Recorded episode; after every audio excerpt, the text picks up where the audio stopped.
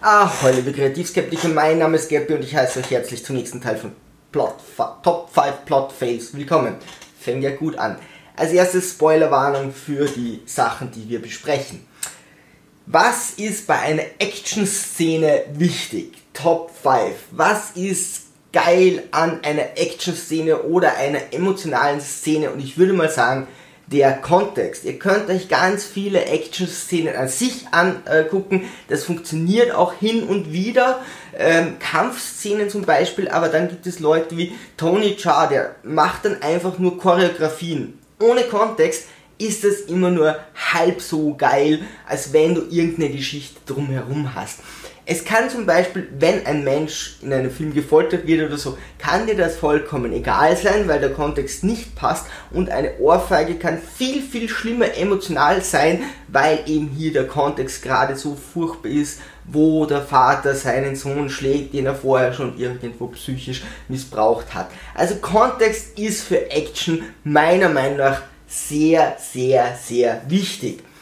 Jetzt hat sich das Videospiel White to Hell Retribution gedacht, nope, die Action steht hier im Vordergrund. Dieses Spiel wurde schon mal angekündigt, dann haben sie gesagt, nö, hätte ein Open World sein sollen, ist jetzt absolut schlauchmäßig. Wurde angekündigt, dann hieß es, nö, machen wir doch nicht und dann haben sie irgendetwas rausgebracht, was in den Kritiken zerpflügt wurde. Ja? Sie haben sogar die Wertung selbst auf, ähm, auf die Hülle der, der, des Spiels draufgegeben, um zu zeigen, wie schlecht es ist. Wahrscheinlich wollen sie damit werben. Wir sehen uns, also wir besprechen das Intro. Und zwar ist das Intro, das soll richtig cool sein. Also wir sind so ein Biker-Typ, ja, ein echt harter Biker-Typ, der auch einfach ziemlich geil ist. Das Ganze fängt so an, okay, wir fahren mit dem Motorrad. Das ist das Intro. Da spielst du teilweise, teilweise wird es nur gezeigt. Wir fahren mit dem Motorrad durch so eine Steppe, ja, irgend so ein Highway, wo links und rechts nichts ist. Schwarzblende, wir stehen an einer Gatling Gun und schießen irgendwelche andere Biker-Typen ab.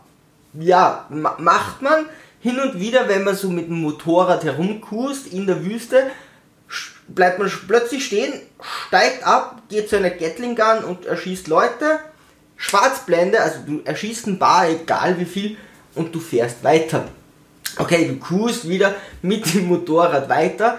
Schwarzblende, du bist in einem Fistfight. Also plötzlich kämpfst du kontextlos gegen irgendeinen Typen mit Quicktime-Events. Bei Quicktime-Events ist es so, du musst zur richtigen Zeit den richtigen Knopf drücken. Du kannst, wenn du einen falschen drückst, dann hast du verloren. Hier ist es so, du kannst einfach alle Knöpfe drücken, egal solange der richtige dabei ist. Funktioniert das schon. Schwarzblende, du fährst wieder mit deinem Motorrad, springst, warum auch immer, über eine Schlucht, wo so ein Helikopter drinnen schwebt. Total emotionsbefreit. Das machen Helikopter, die schweben schon mal in der Gegend rum. Das kann schon mal passieren. What? Also da haben sie sich gedacht, was für eine coole Szene. Ein Faustkampf, eine Gatling Gun und ein Helikopter, über den ich drüber springe. Warum? Who cares? Du hast dann in diesem Spiel so Rückblicke, wo du nicht weißt, sind das Rückblicke oder was zur Hölle ist das?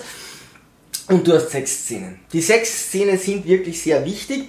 Jetzt wollten sie wahrscheinlich einfach nicht von der Brutalität oder vom Sex so hoch äh, geratet werden oder äh, eingeschätzt werden, dass das Spiel zensiert wird also hast du hier sechs Szenen, wo der Typ hergeht und sagt, hallo, okay, und dann vögeln sie. Also warum hast du eine Maske auf? Warum liegt hier Stroh? Wäre richtig äh, viel Inhalt, äh, ein richtig tolles Gespräch im Gegensatz zu diesem Spiel, ja, da schaffen sie es mit weniger Worten. Und dann vögelt die einfach komplett angezogen. Also nicht mal T-Shirt ziehen die aus. Okay, das wäre ja hier auch noch lächerlich, wenn sie schon die Hosen anlassen. Aber hey, du, da, da geht eine Frau vorbei, du sagst Hallo, dann vögelst du die in der Hose und, und dann geht das Spiel wieder weiter. Fantastisch. Großartiges Spiel, kann ich nur empfehlen. Ich habe es nicht gespielt und ich werde es auch sicher nie spielen. Top 4. Der vierte, Top 4 ähm, wie immer James Bond und zwar man lebt nur zweimal von äh, aus dem Jahr 1967.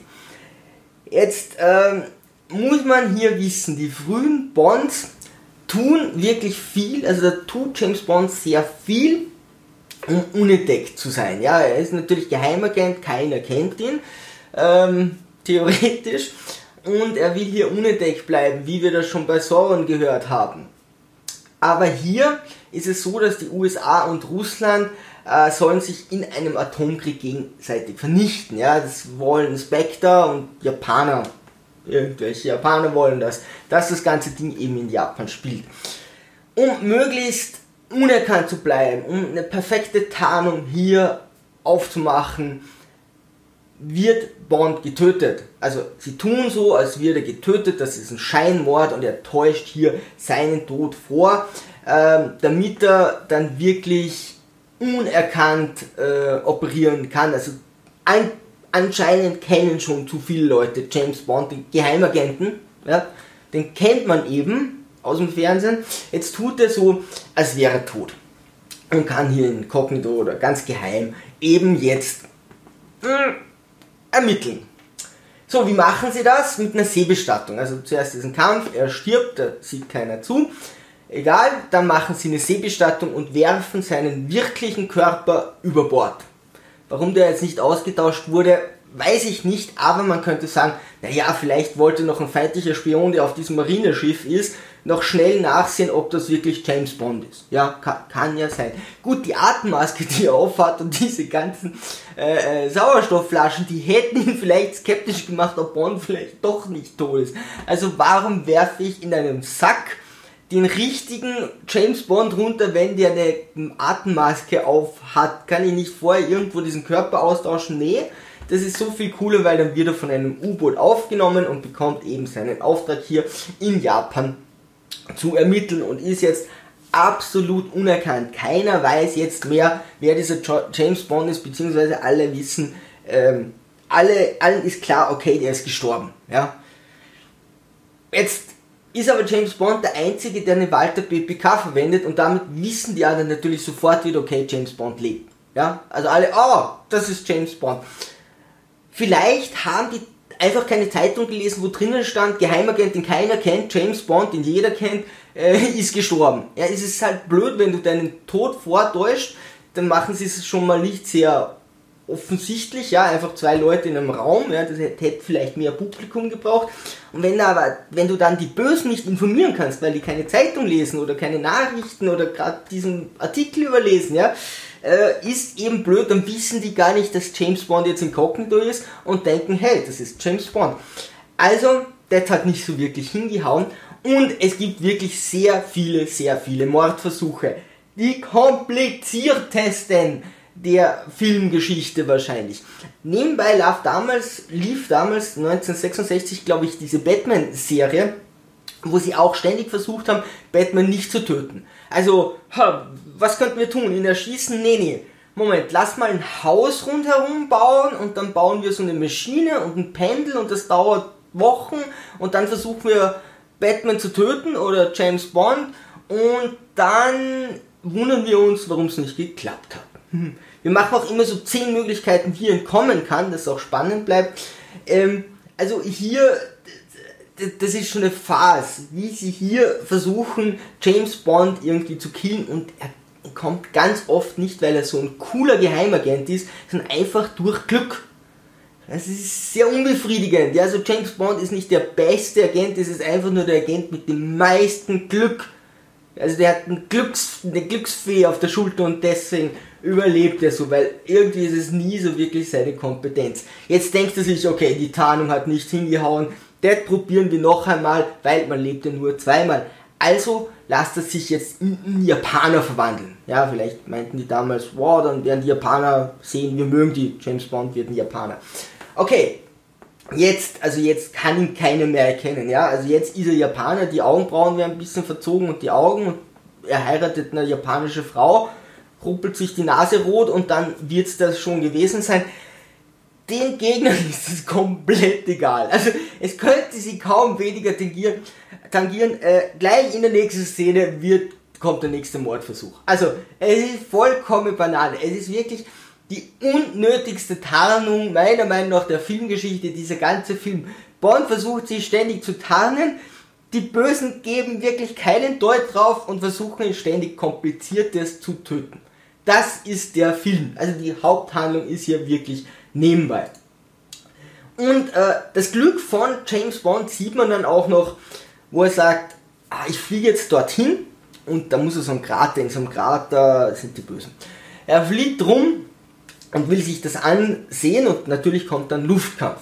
Jetzt sagt sein japanischer Kollege, du nimmst einen Flug, Hubschrauber, ja, nimmst einen Hubschrauber, na, was nimmt er? Ein Apache, ein Blackhawk? Nee, nee, James Bond sagt, nee, nee, nee, äh, diese Kampfhubschrauber, das wäre zu einfach.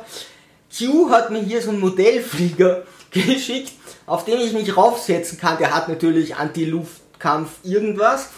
Und anstatt irgendwie mit einem ordentlichen Kampfhelikopter rumzufliegen, fliegt er eben mit diesem Modellflugzeug, äh, Modellhubschrauberflugzeug und wird dann in Luftkampf verwickelt und gewinnt natürlich. Klar, kann man, kann man machen. Warum nicht? Top 3. Rosemunde Pilcher. Sie möge in Frieden ruhen. Ich finde, ich, ist jetzt nicht meine Literatur, aber fantastisch, wie viel diese Frau geschrieben hat und viele Leute hatten sie ja begeistert, die dieses Genre mögen. Ganz viele Filme wurden produziert, also diese Masse musst du schon mal hinkriegen. Also dafür auf jeden Fall Respekt.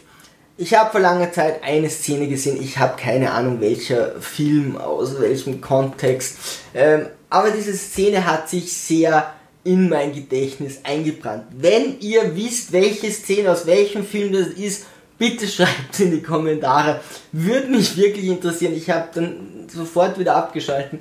Aber die Szene an sich ist großartig. Ja? Ähm, und zwar sagt der Sohn zum Vater, Anna ist schwanger. Dann sagt der Vater, ist Anna die schwarzhaarige oder die blonde? Der Sohn, die blonde. Der Vater, als Gentleman wirst du sie wohl heiraten müssen.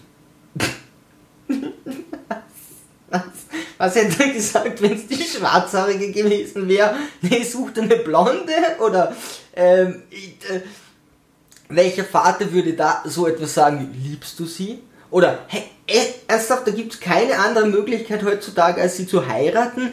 Ähm, ja, klar, also da steht natürlich die Ehre der Familie auf dem Spiel. Da muss er wohl in den sauren Apfel beißen und sein restliches Leben mit jemandem verbringen, den er nicht mag. Aber diese Frage, liebst du sie, auf die wäre dieser Vater nie gekommen.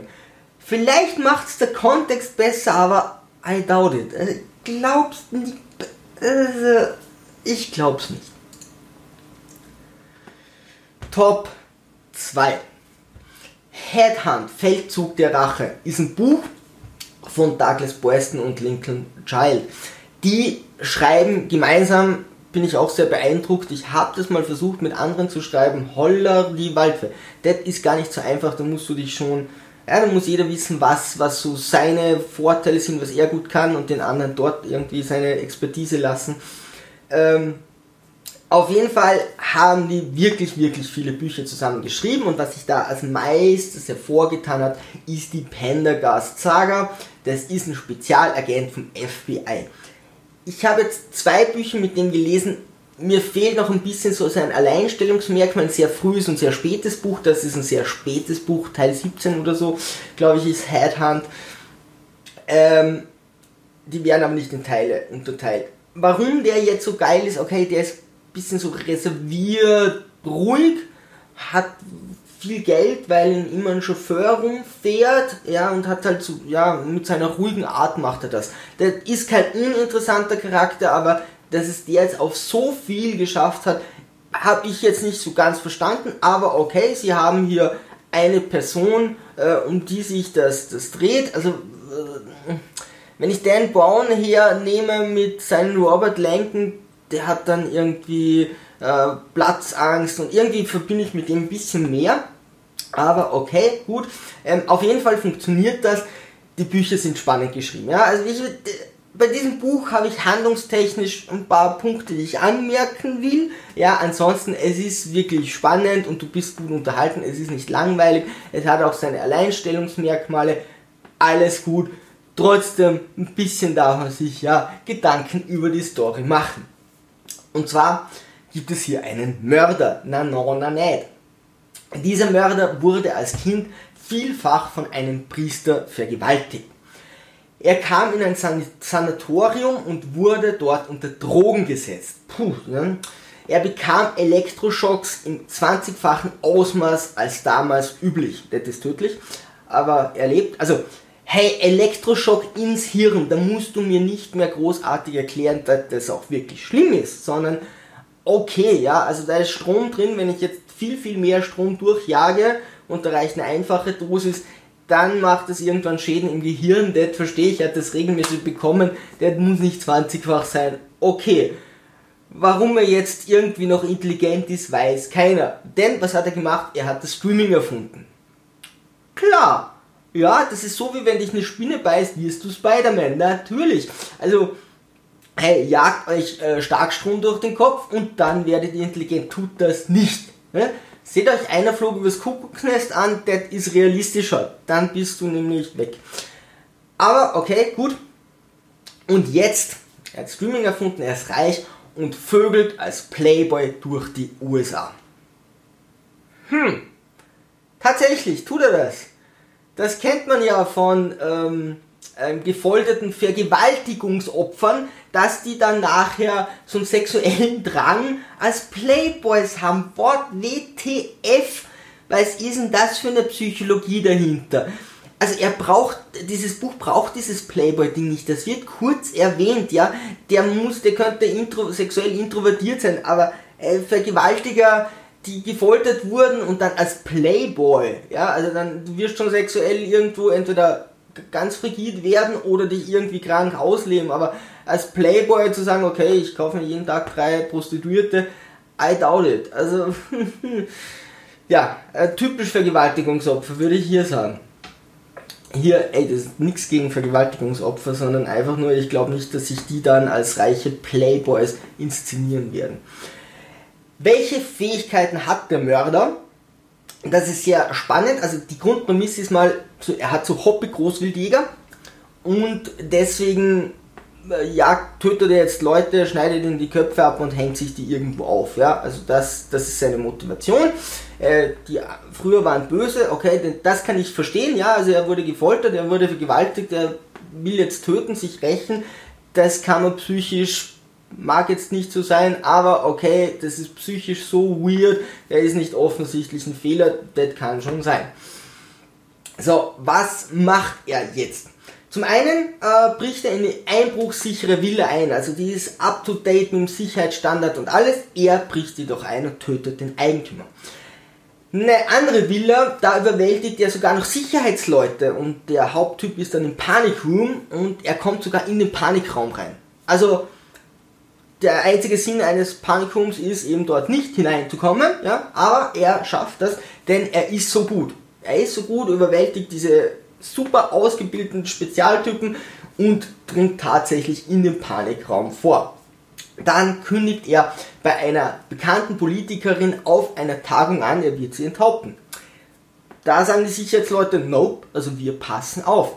Und er schafft es tatsächlich vor ganz vielen Leuten und Sicherheitsleuten mit Ankündigung für diese Veranstaltung, diese Frau zu töten und unerkannt zu entkommen. Was für Skills braucht man, um das alles tun zu können? Sein Hobby ist Großwildjagd und er kennt ein paar Hacker. Ja, da bleiben keine Fragen mehr offen, oder? Das erklärt tatsächlich alles. Was? Das, das ist die Erklärung, er ist motiviert quasi. Na, wenn ich motiviert bin, dann kann ich auch jedem Präsidenten nahe kommen. Will man dir nicht ein paar mehr Skills geben? Anstatt diese Playboy-Geschichte, ja, hätte da nicht weiß Gott was lernen können und Kampftaktiken und Hacken und Guerillataktiken und weiß Gott was, ja. Nee, hm, Guerillataktiken wären es nicht gewesen. Aber nee, hier reicht's einfach aus, hier ein paar Hacker zu kennen. Und dann passt das schon. Dann, ähm, erpresste einer Journalist, und zwar soll der Journalist, der hat eine Stiftung, und von dieser Stiftung, die zu seiner toten Frau gewidmet ist, soll er Geld stehlen, ja, und wohin überwiesen haben, bleibt aber in Amerika, und das will ihm anhängen.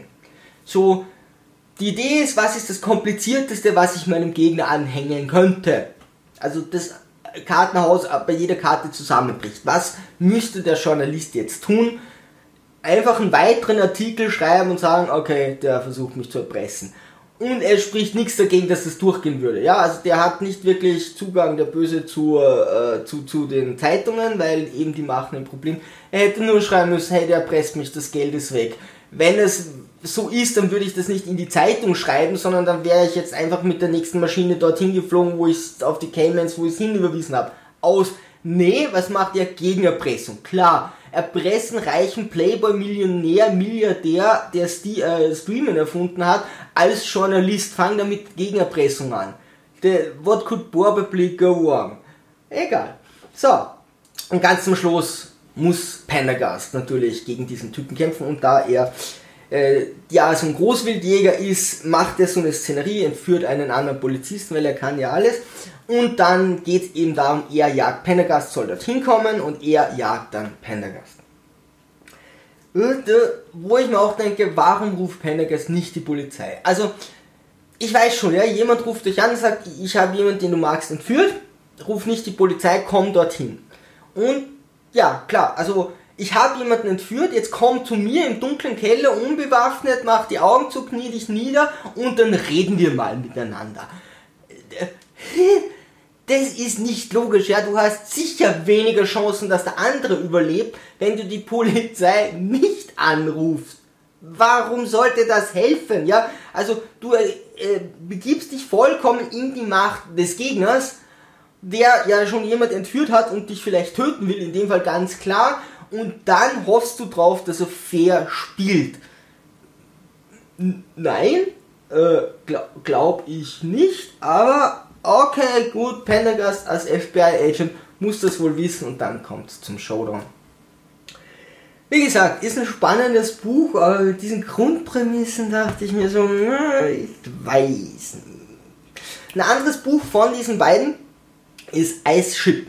Das ist schon länger her, dass ich das gelesen habe, aber ich fand das großartig.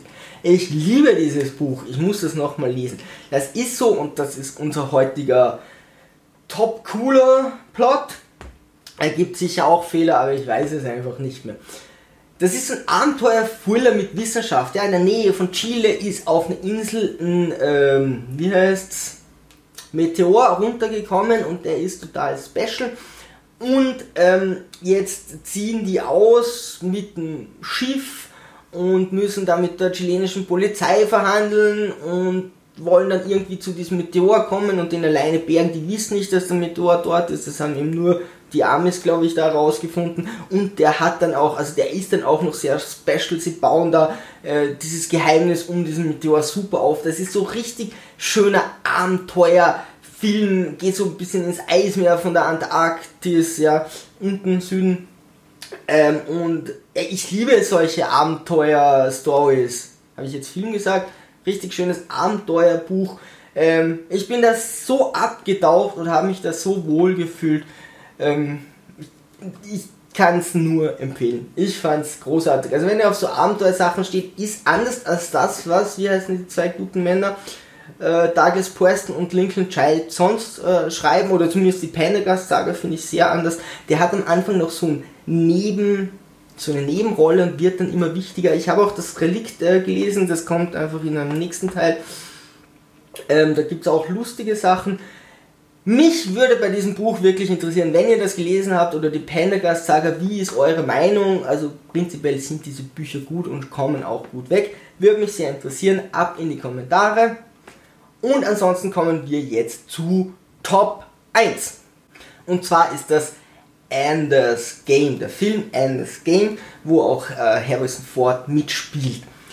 Was ist zu diesem Film zu sagen? Als ich irgendwie hörte, der kommt, der basiert auf einem Buch, wurde der so angekündigt, wo ich mir dachte, okay, der muss eine absolut coole Prämisse haben und das hat er auch, ja der hat so eine coole Grundidee, beziehungsweise wo sie am Ende hinarbeiten. Das ist richtig gut, aber der Film macht's nicht gut. Der Film macht's auch nicht schlecht. Er hat dann echt teilweise schlechte Kritiken bekommen. Ich glaube, er ist auch gefloppt. Also der, der hat nicht so funktioniert. Aber diese Ankündigung hat bei mir funktioniert. Dann merkte ich, okay, der wird nicht weiter, also es funktioniert anscheinend doch nicht und haben mir den eben erst viel später angeguckt und man muss sagen, ja, also ich weiß, wo die hin wollten, aber sie haben ein paar falsche Abzweigungen genommen. Man muss gleich mal sagen, Herbert sofort spielt natürlich fantastisch. Auch der, der Ender spielt, also der Junge spielt meiner Meinung nach fantastisch. Äh, es sind einige Schauspieler, die hier herausragend sind. Also daran liegt es auch nicht. Was ist die Handlung hier nochmal? Spoiler, klar, wir gehen die Handlung durch. Das ist hier sehr essentiell. Insektoide, äh, insektoide Wesen kommen oder sind auf die Erde gekommen ähm, und in einer epischen Schlacht konnten die wieder ähm, vertrieben werden. Ja, also hat sich die Menschheit gedacht, okay, wir holen zum Gegenschlag aus. Bevor die nochmal kommen, äh, fliegen wir zu deren Planeten und machen die äh, fertig. Und diese Schlacht war, oder diese Schlacht war eben so hart, dass sie sagen, wir brauchen einen sehr unkonventionellen Taktiker, der das Ganze leitet. Ja, nimmst du jetzt einen versierten General her, die denken sich, nope, dann nehmen wir ein Kind her. Weil Kinder sind unkonventionell. Okay, haben keine Erfahrung und äh, ist gar nicht so einfach, so eine Armee von, weiß ich nicht, Hunderttausenden zu leiten. Aber wir lassen das mal ein Kind machen. Ich weiß nicht, ja, ähm, okay, dem fehlt eben alles andere, aber sie suchen eben unter vielen Kindern aus, bilden die aus, aber keines kann das so richtig, bis dann Ender kommt. Ender wird auf diese Raumstation gebracht und äh, fügt sich eben hier ein. Als erstes will hier Harrison Ford Enders Gefühle abtöten. Also das ist ihm ganz wichtig, dass Ender hier emotionslos ist. Es könnte sein, dass er Leute im Krieg in den Tod schicken muss. Äh, das gibt es auch mal bei Star Trek, dass nur wenn du Captain, also wenn du Captain werden willst, dann musst du eben in dieser Simulation jemanden in den Tod schicken. So, das haben wir hier auch. Es gibt dann so ein Spiel, wo die einfach die Kinder in der Schwerelosigkeit sind, ja, und jeder hat einen Ausgang, zwei Gruppen, und wenn, sobald einer von den Kindern da zum Ausgang kommt, haben die gewonnen, oder umgekehrt auf der anderen Seite zum Ausgang kommt, haben die anderen gewonnen. Ender ist hier noch nicht der Höchste, das heißt, da gibt es einen höheren Jungen, der ist der Chef und der will unbedingt gewinnen und sagt, Ender, ich finde dich unsympathisch, du spielst nicht mit. Das wäre so, als würdest du beim Fußball sagen, na, einen mag ich nicht so gern, okay, der ist relativ kompetent, schießt die ganzen Tore, aber den lassen wir nicht mitspielen. Was? Warum? Das macht überhaupt keinen Sinn. Warum soll der mit einem Mann weniger spielen? So ein Quatsch, nur dass dieses Kind einfach emotional weiter getritzt wird. Anderen Sinn macht diese Szene nicht. Nicht mal, dass Harrison Ford zu dem gesagt hat, hey, mach das, lass den raus, dass der sich unwohl fühlt. Ender steigt trotzdem ein und er findet eine absolut geniale Taktik. Und zwar sagt er, egal ob Lebende oder Tote von uns, also die können sich gegenseitig abschießen, das ist man nicht tot, aber das ist so wie bei Lasertag. Äh, egal was, wir schützen einfach einen und den, also den fliegen wir durch bis zum anderen Punkt und dann lassen wir den frei und dann hat der den Punkt erreicht. Eine absolut unkonventionelle Taktik, ja. Du hast eine Hauptwaffe quasi, ja, du hast den Sprengkörper oder so, nur ein Ding muss durch, alle schützen den, dann kann nicht abgeschossen werden, wir fliegen durch. Pff, welcher General wäre je drauf gekommen, dass man mit dieser Taktik gewinnen kann? Wirklich, wirklich äh, großartig. So, jetzt leitet Ender mehrere Simulationen. Er muss in Simulationen gegen diese, also Enders Game, ja, gegen diese insektoiden Wesen auf diesem Planeten kämpfen und brilliert da bei diesen äh, Simulationen. Also er ist da schon der Beste, er ist eben so ein guter Taktiker, warum auch immer, ähm, aber verliert auch immer wieder. Dann sagen sie, okay, der Angriff steht kurz bevor, wir machen noch eine letzte Simulation. Und äh, dann ist es eben soweit. Und äh, Ender sagt, okay, gut, dann gibt er jetzt nochmal alles. Es kommt zur letzten Simulation. Ender greift auf eine total fancy Taktik zu. Und zwar haben sie wieder, oder haben sie in dem Fall so eine Hauptwaffe und er sagt, okay, alle anderen, egal ob ihr leben oder sterben werdet, schützt diese Hauptwaffe. Das tun sie ganz viele sterben, aber die Hauptwaffe kommt durch. Okay, auf diesem Planeten äh, wird die dann ausgelöst, alle anderen Wesen sterben. Ender hat dieses Spiel gewonnen, sagt aber nachher, puh, aber so viele Menschen zu töten kann es ja auch nicht sein. Harrison Ford kommt und sagt, Junge, Gratulation, das war kein Spiel mehr, keine Simulation. das war ernst. Also wir haben die Befehle so ausgeführt, wie du das gesagt hast und du hast gewonnen. Und im Subtext, liebes Kind, du hast gerade 100.000 Menschen in den Tod geschickt. Und ja, also auf diese Prämisse, da musste ich schon schlucken. Es ist ein bisschen vorhersehbar, aber dachte ich mir so, ja, und da jetzt ein Kind stehen zu haben, anstatt einen versierten General, ist schon emotional ziemlich hart. Dass jetzt hier einer steht und sagt, Alter, du sagst mir gerade, ich habe 100.000 oder keine Ahnung wie viel, Millionen von Menschen äh, gerade geopfert und habe diese insektoiden Wesen ausgerottet, was ja an sich auch nicht das Beste ist. Ende ist leicht gebrochen und fliegt auf den Planeten. Da ist noch ein insektoides Wesen und Ender nimmt mit dem Kontakt auf und das insektoide Wesen sagt, ähm, als wir damals auf die Erde kamen, haben wir einfach ein, eine neue Heimat gesucht da wir gesehen haben, die Erde ist schon ähm, bevölkert, wären wir nie wieder hingekommen. Ja. Ende gut, alles gut, oder? Also anscheinend hat Harrison Ford das gewusst, sie werden wahrscheinlich nicht mehr kommen, das ist somit der Böse. Ähm, warum haben die sektoiden Wesen dann angegriffen, wenn sie sehen, okay, ist bevölkert, hätten sie auch alleine weggehen können, ja, also da hakt es ein bisschen. Ähm, aber hier wird eben Ende gezeigt, also, wow, du hast gerade das Schlimmste überhaupt getan. Du hast ganz viele Menschen geopfert und du hast eine Rasse ausgelöscht, die eigentlich keine Bedrohung mehr äh, für die Erde gewesen ist. Ja, kann man machen, ist geil, aber dann muss die Story rundherum stimmen, dass die nicht so viele Fehler hat. Ja, warum tötet Harrison Ford seine Gefühle ab? Wenn er ihn im letzten Spiel ohnehin betrügt und so tut, als wäre es eine Simulation, dann muss er seine Gefühle nicht abtöten, weil er glaubt ja ohnehin nicht, Leute in den Tod zu schicken. Auch bei diesem Film würden mich eure Kommentare sehr interessieren. Einfach bitte reintippen, sonst freue ich mich über ein Like oder ein Abo. Liebe Sturmtrotzer, segel mal straff halten und auf zum Horizont.